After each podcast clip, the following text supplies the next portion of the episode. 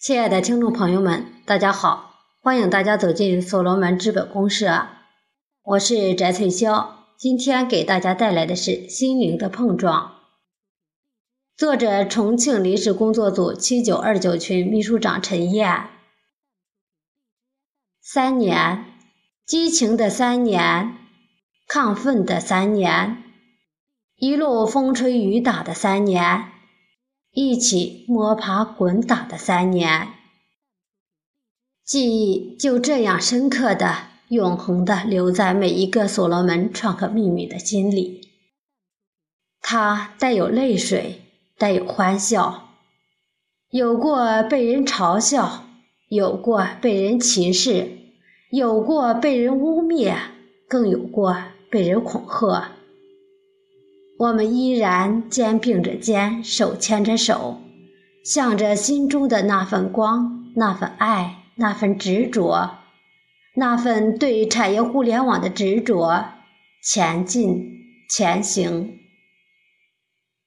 感谢那些曾经对我们所罗门产业互联网的厚爱的家人，因为你的嘲笑、歧视、污蔑、恐吓等方式。虽然我不赞同，但我理解，因为每一个人都得对自己的言行而承担，这是一个成年人、一个有知识文化者的担当。告诫自己，今日的问题来自昨日的解。动态系统是非常微妙的。只有当我们扩大时空范围、深入思考时，才有可能辨识它整体运作的微妙特性。如果不能洞悉它的微妙法则，那么置身其中处理问题时，往往不断受其愚弄而不自知。我们常常不知道产生问题的原因为何。事实上，此时你只需要审视自己以往对其他问题的解决方案，便可略窥一二。所有的问题皆肇因于复杂的人类社会系统的基本特性：因与果在时间与空间上并不是紧密相连的。我所谓的果。是指问题的明显症状，例如吸毒、失业、贫穷和生意上订单减少，以及利润下降等；而因是指与症状最直接相关的系统互动。如果能识别出来这种互动，可以产生持久的改善。为什么这是一个问题？因为大多数的人往往假设因果在时间与空间上是很接近的，有的时候，即使是最两难的矛盾，当我们由系统的观点层面看来时，便会发现，它们根本不是什么矛盾。一旦改采深入观察变化过程的动态流程思考。我们就能识破静态片段思考的错觉，而看到全新的景象。成长与危机，在管理中的工作之所以如此困难，是因为有些目标往往很难察觉，而使得调节的环路无法加以辨认。要了解有机体如何运作。我们必须了解它的调节回路，包括明显的和不明显的。那就好像我们虽然能够了解自己身体各部分的器官、骨头、脉、血管，但是我们并不会了解身体到底是如何运作的。一定要当我们了解神经系统如何维护平衡。以及循环系统如何维持血压与氧气水平，才能一窥人体系统运作的情形。一个调节的系统会自我修正，以维持某些目标。加满杯子的水是一个调节的过程，目标是满满的一杯水。雇佣新员工是一个调节的过程，目标是预定员工数或成长率。驾驶汽车与骑脚踏车保持稳定也是调节的过程，目标是向预定的方向前进。生命的系统有其完整性。而其整体特性也因此显现在外。我们所罗门也是一样，要了解系统中管理问题的症结，必须先了解产生这些问题的系统整体。看整体，并不表示每个问题都能够以查看整个组织而获知了解。有些问题只能靠主要机制怎样互动，才能够被察觉得到。比如说，像是建设部、人力资源部与运营部之间的互动。但是，有些问题的关键需要系统的力量，并且来自某个特别的机能领域。还有些问题必须考量整个产业中的互动力量。关于如何判断，有一个很重要的原则：我们应该考虑的互动因素。应该是哪些跟要解决的问题相关的因素，而不是以我们的组织或者系统中以功能而划分的人为界限为出发点。这个原则称为系统边界原理。然而，实际要应用这个原理却很困难，因为系统的设计往往让外面的人看不清楚任何重要的互动。所谓乱，是指找不到杠杆解，问题依旧存在，因为杠杆解位于互动中的位置，无法由你所掌握的片段看出来。例如，目前系统设计的方式，使人们很难看见重要的互动关系。一个常见的组织设计的方式是实行硬性的内部分工。如此一来，各部门常为了把自己的部分打扫干净，而把问题扫给别的部门。心灵的转换，每个人都是一个有智慧而完整的实体，都愿意为崇高的使命发挥精神力量。但我们有很多家人常缺少等待结果交付的耐心。我们所需要的是以。这股期待实践崇高使命的精神力量，来强化这样的心，不能轻率地把自己跟这精神力量切断了。我相信，总有一天，我们能够挖掘出这种创造未来精神力量的来源。自我超越是个人成长的学习修炼，具有高度自我超越的人。能不断扩展他们创造生命中真正心之所向的能力，从个人追求不断学习为起点，形成学习型生态系统的精神，把互联网思维融入我们生命之中的活动。它的背后包含两项动作：首先是不断厘清到底什么对我们最重要。我们花太多的时间来应付沿路上的问题，而忘了我们为什么要走这条路。结果对于我们真正重要的反而模糊不清。其次是不断学习如何更清楚地看清目前的真实情况。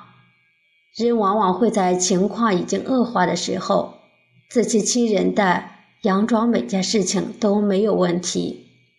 最后一败涂地，或者当置身于一个人人都以为我们正按照计划进行的情况中，然而真实情况却未必尽然如此。在迈向目标的过程中，知道自己现在身在何处是非常重要的。当我们将愿景与一个清楚的现况景象。同时在脑海中并列时，心中便产生一种创造性张力，一种想要把二者合二为一的力量。这种由二者的差距所形成的张力，会让人自然产生先解的倾向。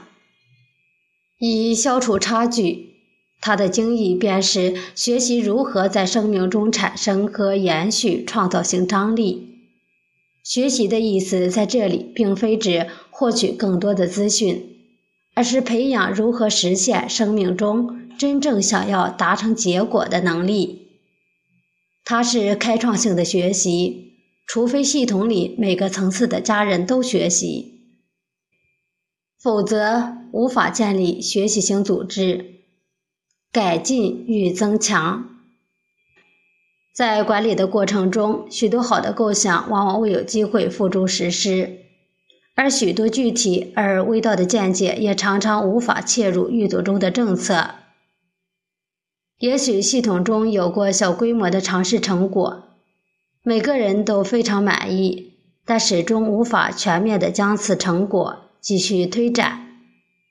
这不是根源于企图心太弱、意志力不够坚强或缺乏系统思考，而是来自我们的心智模式。更确切地说，新的想法无法付诸实施，常是因为它和人们深植心中对于整个社会如何运作的看法和行为相抵触。因此，学习如何将我们的心智模式摊开，并加以检视和改善，有助于改变心中对于全社会如何运作的既有认知。对于建立学习型生态而言，这是一项重大的突破。为什么心智模式对我们的所作所为有这么大的影响力？首先是因为心智模式影响我们所看见的事物。两个具有不同心智模式的人观察相同的事件，会有不同的描述，因为他们看到的重点不同。比方说，你和我一起去参加一个宴会，我们的视觉所收到的基本资料都相同，但是我们所留意的面孔却不尽相同。正如心理学家所说的，我们做了选择性的观察，即使在理论上应该是最客观的科学家，也无法绝对客观地观察这个世界。爱因斯坦说。我们的理论决定了观测的结果。多少年来，物理学家进行了许多与古典物理学冲突的实验。虽然还没有真正看过这些实验最后提供的数据，但是像量子力学已经成为二十一世纪物理学的大革命。自律与勉励，乔帮主说：“自由从何而来？”从自信来，而自信则是从自律来。自律是对自我的控制，自信是对事情的控制。先学会克制自己，用严格的日程表控制生活，才能在这种自律中不断磨练出自信。都是成年人，连最基本的行为控制都做不到，还谈什么自信？有奢谈什么自由？所罗门产业互联网生态系统不会存在有谁来管谁、控制谁。我刚进入所罗门那会儿，不懂得节奏，是个时间都被工作填满的工作狂。从那次研究时间管理之后，发现在这里还有很大的改进空间。尝试做笔记、写日记，控制注意力，要事优先。今日事今日毕，先啃硬骨头，构建自己的时间管理系统，平衡好工作和家庭。慢慢的，我开始从繁琐事务中抽身出来，跳出画来看画。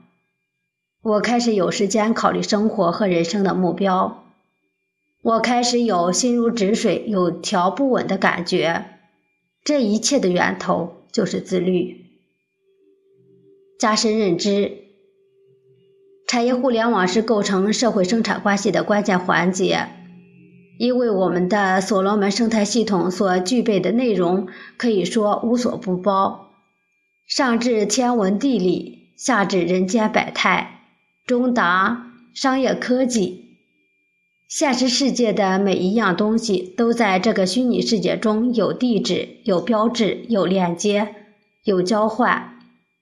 它是一个开放的、包容的，我们每一个人都能主宰这个自媒体的平台，实现平等、自由。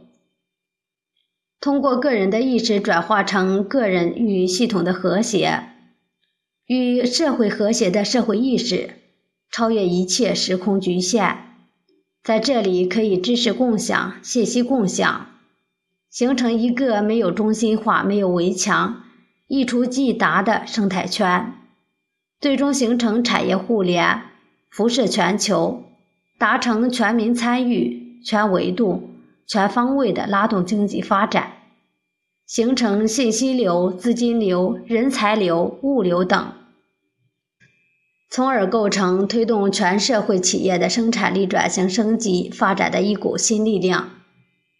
尤其是当前经济下行的形势，堪称二次思想解放的奇迹，缔结经济新动能。天下兴亡，我的责任。唯有这个思想，我们的国家才有希望，我们的家才更具有凝聚力。我们每个人，如果人人都说学校秩序不好是我的责任，国家教育办不好是我的责任，国家不强盛我的责任，人人都能主动负责，天下哪有不兴盛的国家？哪有不团结的团队？